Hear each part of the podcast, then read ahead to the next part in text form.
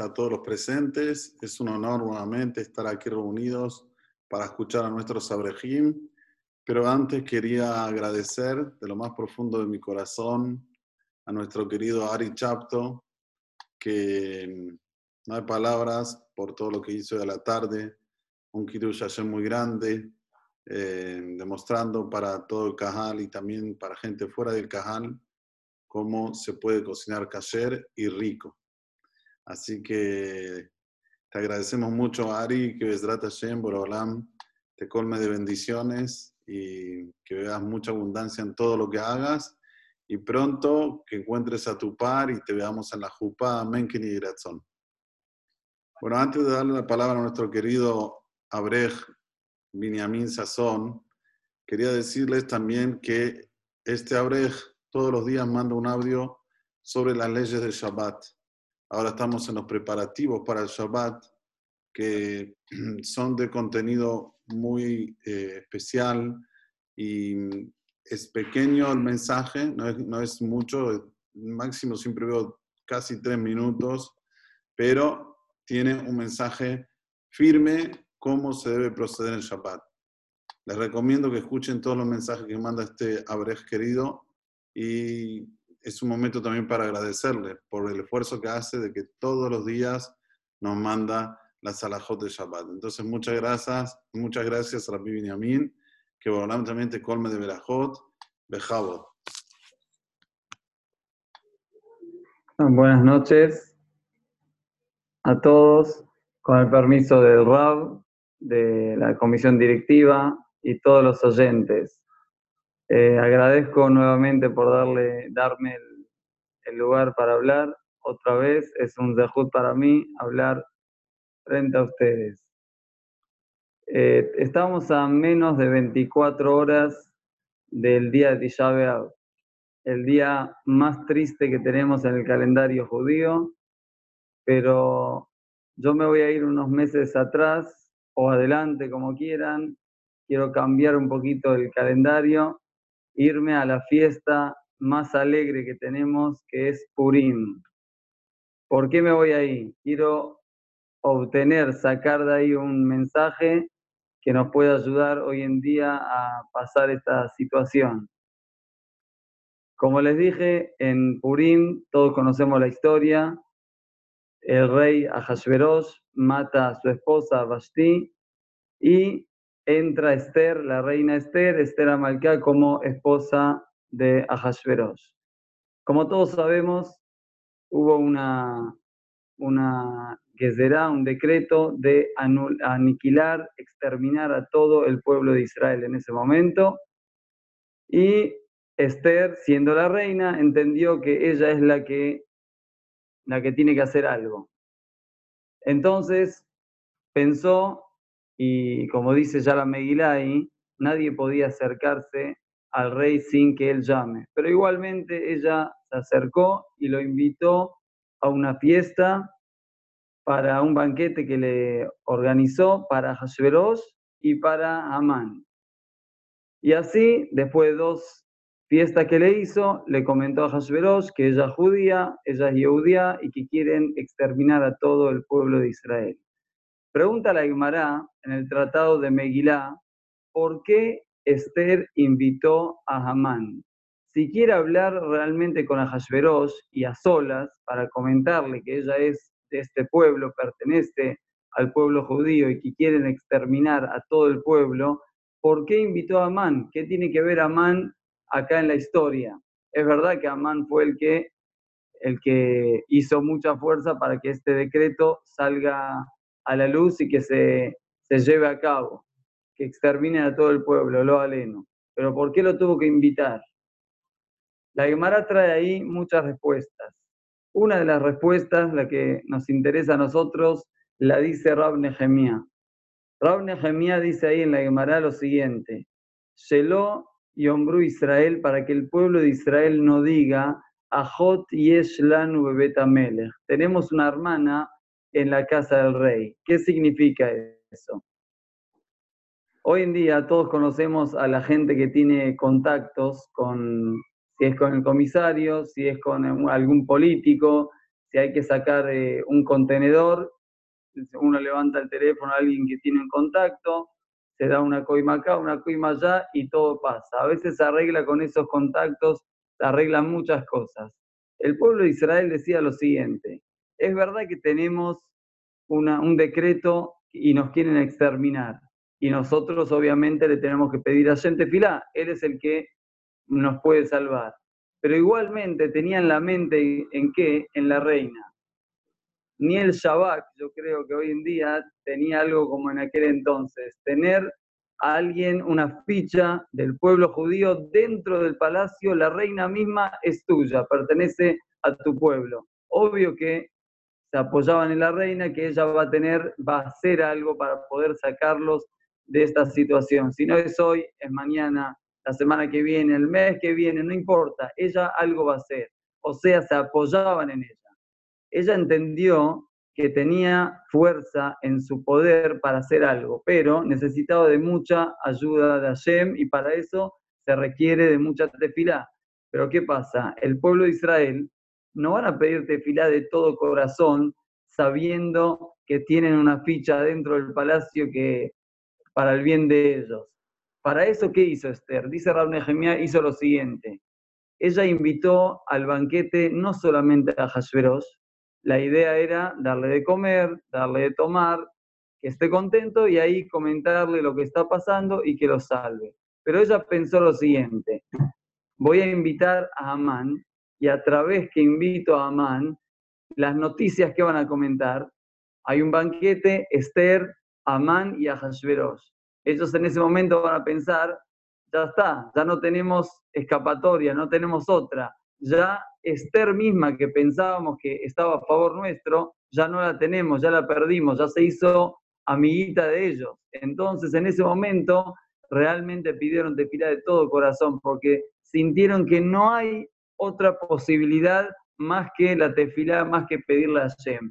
Eso fue lo que Esther quiso lograr, lo logró, lo que quiso que ocurra, que piensen que ella está con Amán y a través de eso ellos van a pedir tefilá. ¿Por qué digo esto ahora? ¿Qué tiene que ver? Se entiende, creo que el mensaje. Hoy en día nosotros estamos pasando una pandemia mundial y nosotros pedimos tefilá. Sabemos que Hashem es el Todopoderoso y es el único que nos puede salvar y nos va a salvar, Besrat Hashem. Pero a veces la tefilá, la mente en que, ¿a qué apunta? A que los doctores consigan una vacuna, a que tal y tal médico, profesor número uno mundial que nos traiga la solución. Y no es así, la solución, el único que la va a traer es Hashem, no hace falta darle las opciones, cómo hacerlo, si es con una vacuna, con alguna otra cosa. Cuentan una vez un, eh, más que ocurrió en Europa, había una pareja que no tenían hijos. Un año, dos, cinco, diez años, quince, veinte años, lamentablemente no podían tener hijos. Ellos estaban a dos semanas de Viena, en Europa, y escucharon que los mejores doctores que se ocupaban de este tema estaban en Viena. Ellos tenían última opción. Vamos a viajar ahí. Lo que nos dicen los doctores, después de 20 años, si hay opción de tener hijos, está bien. Si no, lamentablemente, no tenemos otra, no hay lo que hacer. Ellos viajaron dos semanas, era como un colectivo, digamos, un carruaje, algo grande, con caballos. Y imagínense dos semanas viajando, no era fácil, los caballos saltan, no era tan cómodo, pero bueno, ¿qué, ¿quién no se hace para poder tener un hijo? Ellos viajaron, después de dos semanas llegaron, tomaron sus citas, estudios, acá, allá, con los mejores doctores que existían. Después de todos los estudios, después que terminan, se reúnen los doctores con esta pareja y lamentablemente le dan la noticia que no existe la posibilidad. Después de todo lo que ellos vieron, estudiaron, no hay posibilidad de tener hijos, pueden adoptar, pueden hacer lo que ustedes quieran, pero ya está, las opciones se acabaron, no hay posibilidad. Imagínense la sensación de, esta pareja, esta mujer no quiso llorar delante de ellos, se aguantó Después tenían que volver todavía dos semanas. Dos semanas viajando, dijo, delante de la gente, acá voy a llorar, se aguantó, se aguantó. Durante dos semanas estuvo aguantándose hasta que llega a la casa. Cuando llega a la casa, ella no vivía sola, esta pareja vivía con los padres de ella. Vivían, compartían una casa, en cada cuarto dormía alguien. Entonces tampoco quería llorar delante de su padre. ¿Qué hizo? Llegó, se fue al depósito, al, a la baulera, bien al sótano, que nadie escuche, y ahí se largó, se liberó, lloró y lloró, y lloró y lloró, y lloró y siguió llorando. Cuando terminó, después de un buen rato, subió a la casa, quiso irse a la, a la pieza, que nadie la vea, a dormir, pero se encuentra frente a frente con su papá. El padre la ve, ve los ojos y se da cuenta que estuvo llorando. Le pregunta, ¿qué pasó mi hija? Ella le comenta, estuvimos dos semanas de viaje, nos fuimos hasta Viena y ahí hablamos con los mejores doctores, hicimos estudios, pero no hay posibilidad de tener hijos. No hay chance, se terminó, acá se acabó, tenemos ya 20 años, hicimos tantas cosas y no hay posibilidad, no hay tener hijos. El padre le dijo lo siguiente, mira, hasta ahora tu tefilá era tefilá, o sea, vos pedías de todo corazón que querías un hijo, pero siempre estaba la opción, mientras haya alguna opción, algún doctor, algún médico en el mundo que te dé una posibilidad, en tu mente estás ahí, estás pensando que tal vez él te va a traer la solución. Ahora te quiero decir algo, le dice.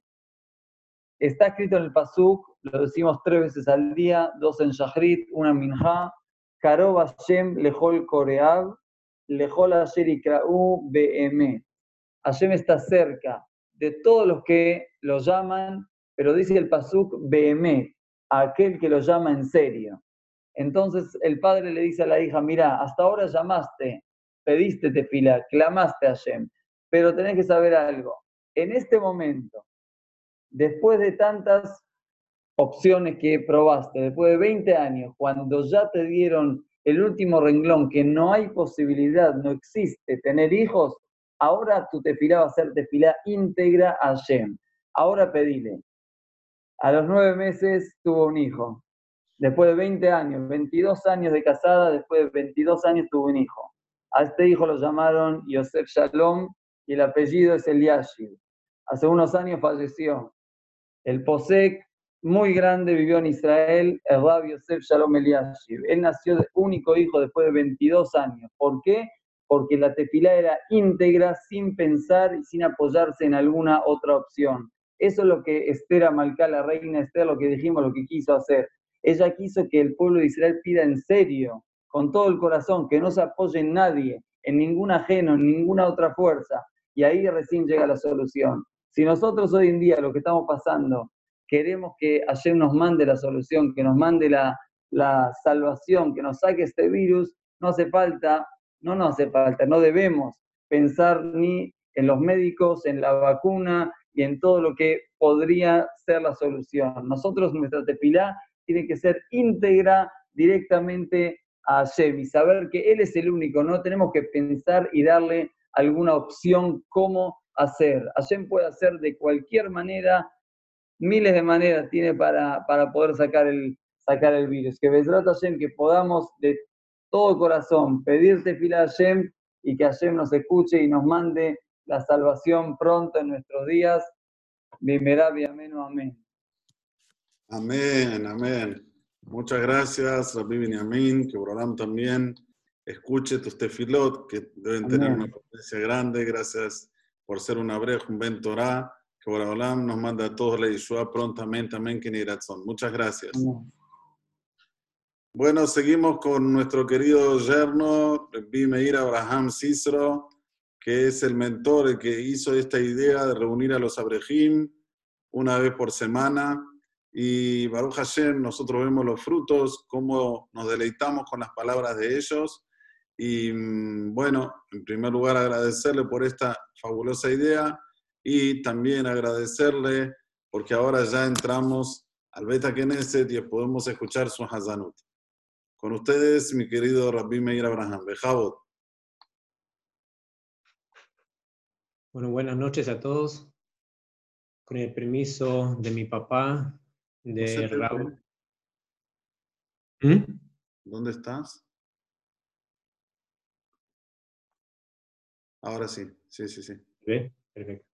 Entonces, otra vez con el permiso de mi papá, de Rab, de todos los abrejín que están presentes, de la comisión directiva y todos los oyentes, la palabra nueva que aprendí. Vamos a compartir 15 minutos y enfocarnos un poco en lo que es el día de mañana. Ya hablaron y ya escuchamos bastante, pero escuché esta semana un enfoque distinto de algo que hay que poner en capié en lo que es la destrucción de los dos templos sagrados que tuvimos, los dos Betamigdash.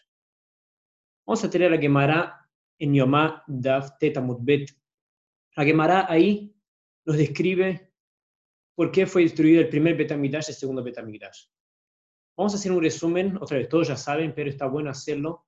Pero quiero que cada uno como que imagine la escena de las dos situaciones, de las dos épocas que vivieron el pueblo en un, vamos así, en un espacio de tiempo no tan eh, largo, vamos a llamar así. El primer Betamigdash dice la Gemara que fue destruido por las tres averot más graves que tenemos, que son Abodazara, idolatría, donde ellos, ahora no tenemos más este el mal instinto de idolatría. No vemos en la calle que un yodí va y se, posterga a una, a una estatua. No, no hay este ya sabemos, ya es la que Mara explica por qué, pero antes había, y, la estatua fue puesta adentro del Kodesh HaKodashim. Imaginemos la escena, el Betamigdash, la grandiosidad como vimos ayer, y de repente una estatua en la mitad del Kodesh HaKodashim, el lugar más santo que había. Algo tremendo. Shefihud Damim, asesinato, no hace falta explicar mucho qué es matar a una persona. Si, si decimos que la generación fue castigada por eso, no era porque mataron a uno. Había abundancia barminal de asesinato. Y Gilad Arayot, Gilad todo lo que es inmoralidad, casamientos prohibidos, entre gente que no se podía, no se respetaban las parejas, entre uno y su compañero, se casaban. Si pueden decir, era una, una imagen que era un desastre. Ya sabemos que, dicen la quemará, otra quemará que dice fuera por el no estudiar Torah. A él famoso ya explicaron semana pasada cómo la Torah podía tapar todo eso. Pero dejemos de un costado la parte del estudio de la Torah. Imaginemos la escena con estas tres averot, con estos tres pecados, el tremendo mundo que vivía en esta época con el Betamigdash. Ok, segundo Betamigdash pasó 70 años de la galut, de la diáspora, se construyó el segundo Betamigdash. ¿Por qué fue destruido el segundo Betamigdash? Dice la Gemara, famosa Gemara, Sinat Hinam odio gratuito. Pero imaginemos la escena de cómo estaba la situación en el momento. Yeshivot, Kolelim, estudio de Torah, órganos para ayuda a la comunidad. Era algo, el mundo parecía lindo. La gente se cuidaba, había seres que estaban, había cuidado de los ojos, las mujeres se metían bien. Era un mundo que parecería como perfecto. Pero había Sinat de gratuito adentro del corazón de cada uno, como vamos a explicar un poco más adelante. Y si uno pare otra vez, imagina si puede dibujar, vamos a decir, las dos situaciones. Que dibuje la situación, la época del primer Betamidash y el segundo. Ponga uno al lado del otro. Y ahora uno viene y te pregunta, elegí vos, ¿cuál era, ¿quién era mejor? ¿Quién vivió en esta época en esta época? La Gemara pregunta, ¿los Rishonim o Haronim, los primeros o los últimos? ¿Quién era mejor? ¿Quién era más grande? Dice la Gemara la si uno me preguntaría así seco, como así me agarran a la mitad del día, seguro que iba a decir, mira la situación del primer Betamigdash, un desastre. No había familia, no había respeto, no había nada, idolatría, lo peor. En el segundo, ok, se odiaban, pero está bien. Dice la Gemara, los primeros eran mejores. La gente que vivió en el primer Betamigdash, que hacían todos los tres Averot, que conocemos como que hay que entregar su vida y no hacerlas, eran mejores, eran más grandes, gente más grande que la gente que vivió en el segundo Betamidash. La pregunta es cómo, ¿cómo puede ser? ¿Qué ¿Cuál es el problema acá? Ok, es algo feo odiar al otro y, sin motivo, pero tanto así. Vamos a dejar de un costado esta primera pregunta, vamos a la segunda pregunta. La Gemara también en, el Tratado de Yomá de Arteta Mudbet trae una frase que hay que entenderla. Dice la Gemara así, ya voy a traducir directamente para español. Dice, en los primeros, que es el primer Betamigdash, que fue revelado los pecados, fue revelado también el fin, vamos a llamar así, de la época de Galut, que fue revelado cuando terminaría la diáspora, como ya sabemos, 70 años y terminó, hubo un fin. Los últimos, que no fue revelado su pecado, también no fue revelado cuando va a terminar el fin de esta Galut, como ya estamos acá hace casi 2000 años. La pregunta es, ¿cómo no fue revelado? Si ahora tenía la opción de silenciar a todos, y digo, hago una pregunta, ¿por qué se destruyó el segundo Betamidash? ¿Quién no va a saber decir? Oh, de gratuito, es fácil, sin Hinam, todos ya sabemos, escuchamos eso hace 2000 años fue.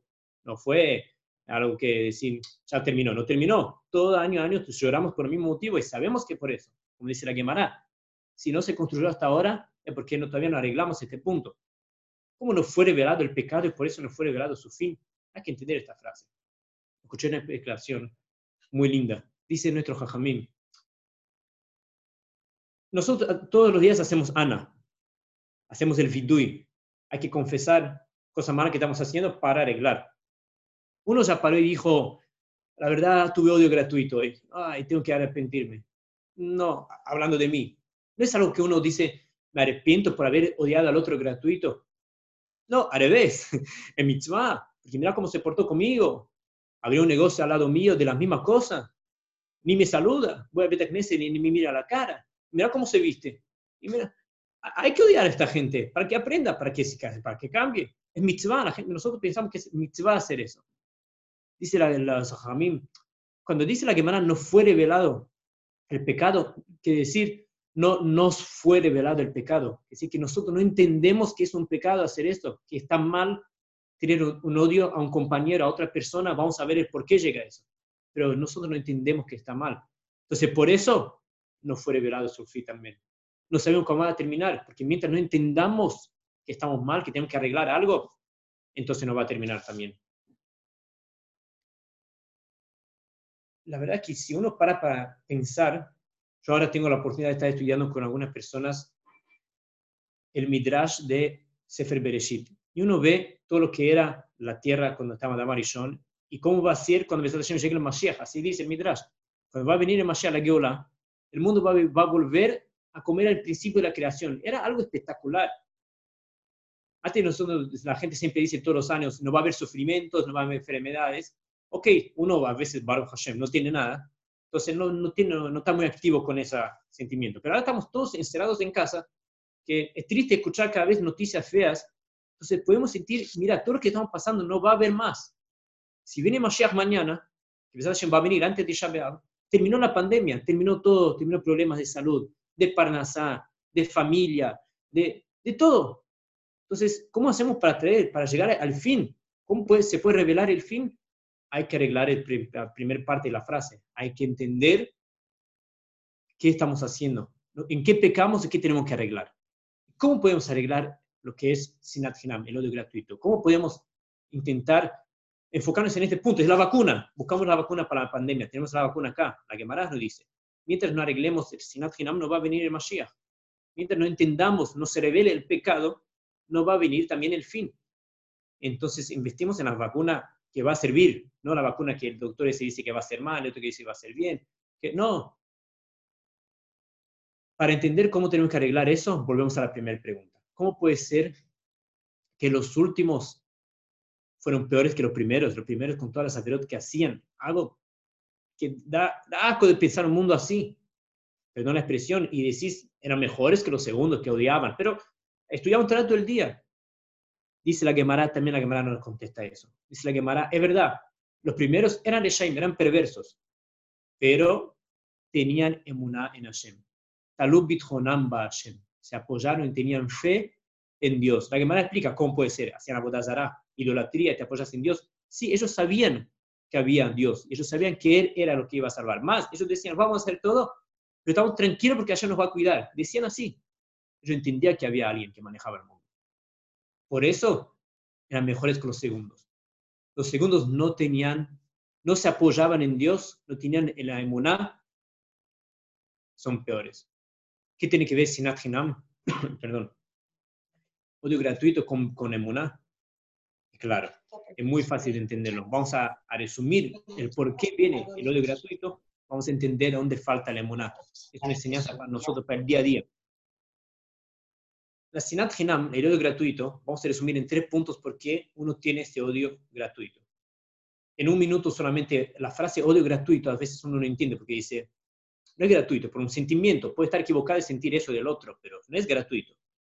Entonces, me implica, no, el primer segundo es verdad.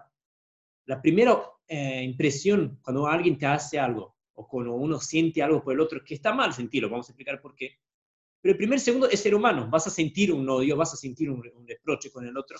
Ok. Pero como un, fósforo. Se prendió, se va a apagar. Si lo volvés a prender es tu culpa. Ahí es gratuito. La primera llama que se va a apagar sola es ser humano. El segundo es gratuito. Ahora, ¿por qué viene el odio gratuito? Tres puntos que podemos tocar. Primer punto, envidia. Uno cuando tiene envidia a lo que tiene su compañero, a la familia que él tiene, a la esposa, al marido que él tiene, a los hijos, al trabajo, a la parnasal, al sustento que uno tiene. Dice, amas, ¿por qué yo no? Mira lo que él tiene. Puede venir el segundo punto, ya juntos ya podemos decir, el orgullo. La gava, dice, yo me maté, me formé. Hasta, hasta, los 25 años no podía ni casarme porque me maté para formar. El otro a los 15 años salió a trabajar y mira lo que tiene. No es justo. Entonces empieza la envidia, empieza a quemarse acá adentro porque el otro tiene y él no. O también a veces, que es más grave todavía, es lo que es el otro ser distinto a uno. Viene uno, eh, eh, no es linda la frase, pero se escucha. A este no lo bajo, perdón la expresión, ¿sí? Este ni con agua no lo bajo, así dice, ¿no? Barminan. ¿Qué decir no? ¿Porque te hizo algo? No, pero no sé, lo veo y dice, nada, este no va. ¿Por qué lo definís como alguien que sea de otra, vamos a llamar así, de otra religión, no religión, dentro de la del Siudim tenemos Ashkenazim, Sefaradim, Hasid. Tiene... No, no, a esto no, no charlo con esta gente. ¿Por qué hablar así? Porque es distinto. ¿Cuál es el problema? ¿Te hizo algo mal? No. Eso es sin Hinam. Eso sí, es sin ningún motivo. Pero ¿dónde está la raíz? Ok, ya dijimos, es un ser humano, pero la raíz está la falta de Emuná. La Gemara no dice. Si uno entiende que Hashem lo maneja todo, que Hashem va a decir qué vas a tener y qué no lo vas a tener. Qué familia, qué esposa, qué marido, qué hijos, qué trabajo, qué salud vas a tener. Si uno entiende eso, no va a envidiar al otro. ¿Por qué va a buscar lo que el otro tiene? Yo entendí que Hashem me va a dar lo que yo necesito, lo que es mejor para mí. Como dice la Vigal Cohen, he sabido sus charlas son de Muná pura, como siempre nos, nos, da inyecciones de Muná. Dice, todos los días uno tiene que parar y decir, yo tengo lo que es mejor para mí yo tengo el mejor mazal, la mejor suerte del mundo, no tengo que buscar al otro. Si uno se para mal y dice eso, pase lo que pase, no se va a enojar. Si alguien hace mal también, tiene moná, él entiende que por algún motivo lo recibió, es lo mejor, es un enviado de Dios. Pero lo que es envidia, lo que es, porque el otro es distinto, ¿qué? ¿Cuál es el problema? Yo tengo moná, yo creo en Dios, Él lo maneja todo, lo demás es todo flores, ya está, no hace falta preocuparme con lo demás tenemos que investir en eso, es emuná, pero hacer una emuná pura, no es una emuná, perdón la expresión, emuná harta, porque existe eso. Una emuná dividida, vamos a llamar así. Como un ejemplo, que escuché que está muy lindo también para entenderlo. Una persona va, si Dios quiere, pronto ya va a terminar todo eso, bueno, vamos a Jerusalén, pero va a la ruta para Jerusalén y se perdió la mitad del camino. Y bueno, se acerca a un muchacho que está ahí, el, del, de la, ¿cómo se llama eso? Del puesto de nafta ahí, que está en... y le dice, mira, eh, ¿cómo llego? La verdad que me perdí, ayúdame un poco, sé que estoy cerca, pero no, encuentro el camino.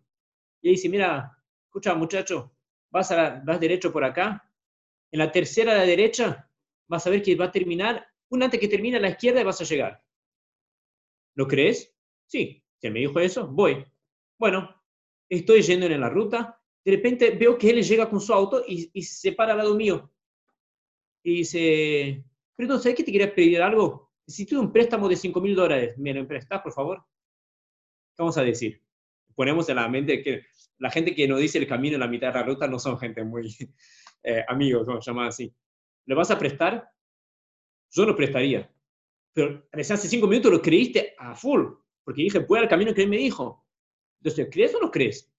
¿Crees en él o no? ¿Es una persona que lo puede creer, te apoyas en él o no? La respuesta es no totalmente. Yo elegí lo que quiero.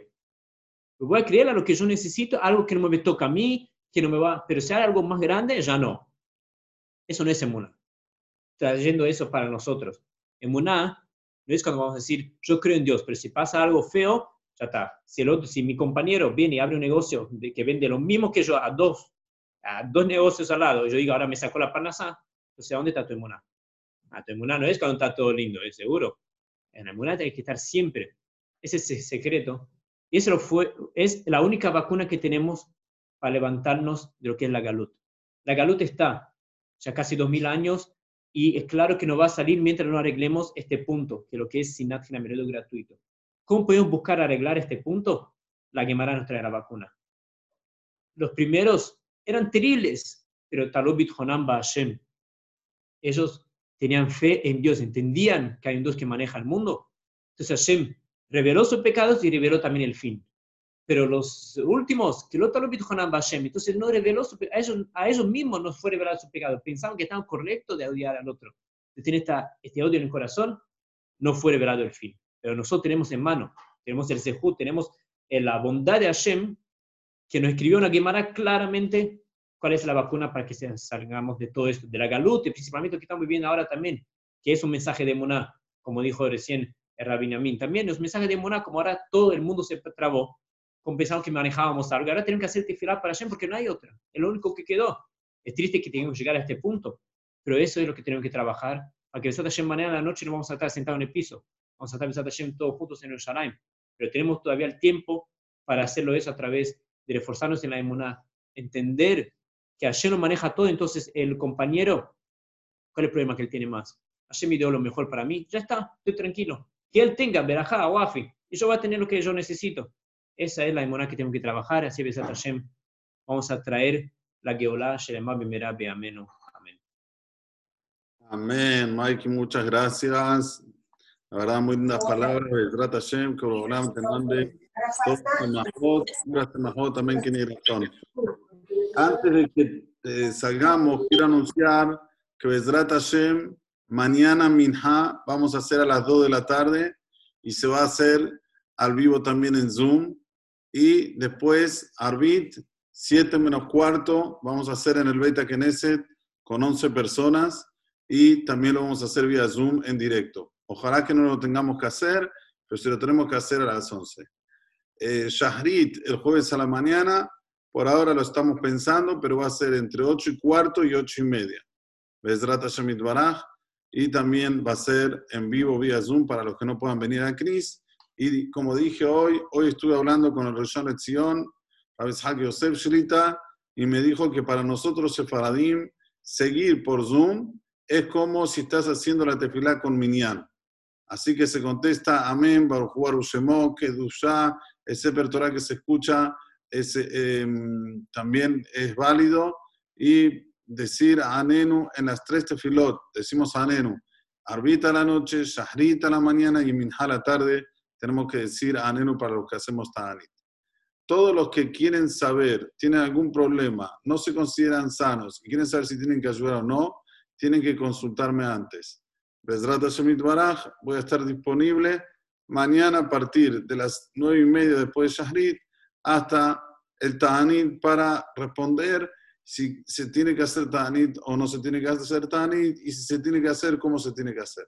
Desde ya, muchas gracias a todos. Ahora, Marina, por favor, abrir los micrófonos para que la gente, si tiene alguna pregunta o quiere hablar algo, vejamos. Sí, ahí libero. Minuto. Ok, listo. Bueno, Bejabot, ¿alguien quiere decir algunas palabras?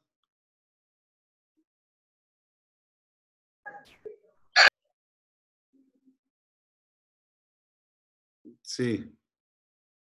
A ver, ¿quién? Alan. Se fue. Ale Carazo Bejabot, habla unas palabras, porque me dijiste que querías hablar. ¿Yo, señor? Sí, sí, sí. No, no, yo nuevamente soy un agradecido. La verdad que eh, los sharing que mandan por, como dije las otras veces, que mandan en audio, a mí me acompañan mientras hago bicicleta. Eh, y la- y estas reuniones, eh, la idea de Mikey es extraordinaria, muy, muy interesante. Más hago que todos coman rápido para poder venir a escucharlo. Y, y aprender algo más de lo que no sé. Así que yo, como dicen en francés, chapeau. Ujú. Te felicito, Ale. la verdad, Rap, lo felicito por todo el esfuerzo que pone, lo hablamos varias veces durante las semanas, por, por todo. El, Por eh, estar al pie del cañón en todo momento, usted y también Dani y Ilan para armar los chats. Hasta mi papá me dice, no me mandaron todavía el mensaje. Ya me preocupado. Así que, Bueno, pero bueno, la verdad que felicitaciones y que pronto sea en el Templo Nuevo. amén. Amén. Bueno, Hazak Baruch. Baruch a los, eh, a los chicos, trabajo Gracias. extraordinario. Pablo, Pablo Balanzi, ¿estás ahí?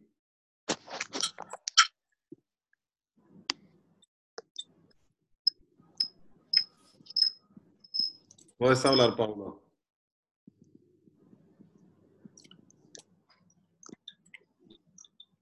Bueno.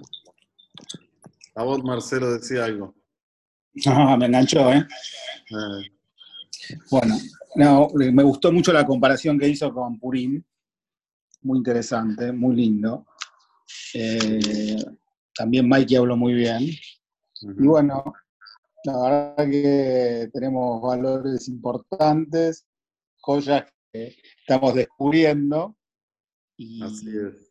la verdad que nos inspiran todas las noches, todas las noches que los escuchamos. Así que bueno, que sigan adelante y que por medio de la, la veraja de ellos venga, venga la Geulá pronto. Amén, amén. Muchas gracias, muchas gracias a A todos. ustedes, a ustedes por estar siempre. Brunito, ¿está o ya se fue? ¿Bruno Betech está? Se fue. Ya no lo veo. Ok.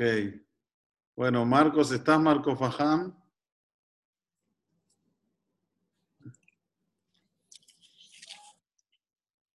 Sí, rap. Lo Bueno. escuché y la verdad que Mikey es muy explícito cuando y se emociona mucho cuando da su, su shot. La verdad que me gustó mucho, tanto a mi esposa como a mí. Está, muchas gracias. Muchas Gracias por todo, rap. Por favor, Berajaba trabajan todo, Refuá Shelema. Gracias, gracias, amén. Bueno. ¿Alguien más quiere hablar? ¿Alguien más quiere decir algo? Marcelo Chapto.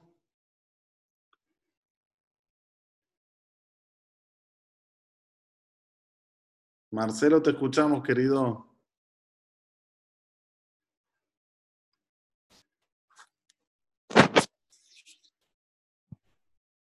¿Quién es este iPhone? Por favor.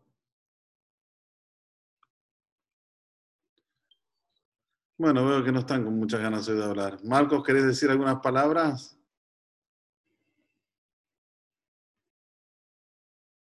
Marcos Atar, ¿querés decir algo? No, no, yo hablo toda la semana, quiero dejar el espacio a otro. No pasa nada, ¿eh? Es gratis. Le mando un saludo acá al señor. Hola, Bru. Hermoso. ¿Escuchaste la de la shot? Sí, estaban bonitas. Bueno, prepárate porque de aquí a poco vas a dar vos una de allá, ¿eh? Decir a papi que te prepare. Bueno, un beso grande.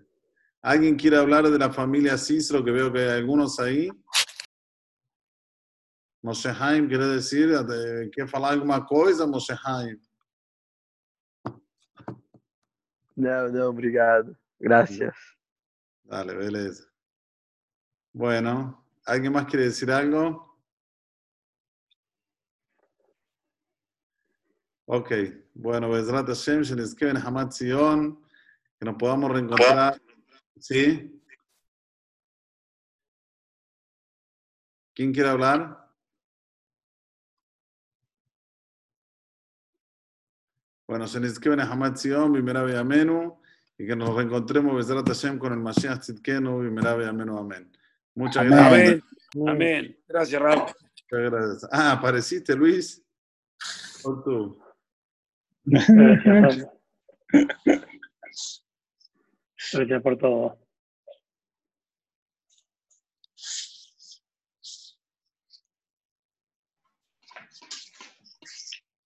Buenas noches a todos. Que tengan un muy buen ayuno.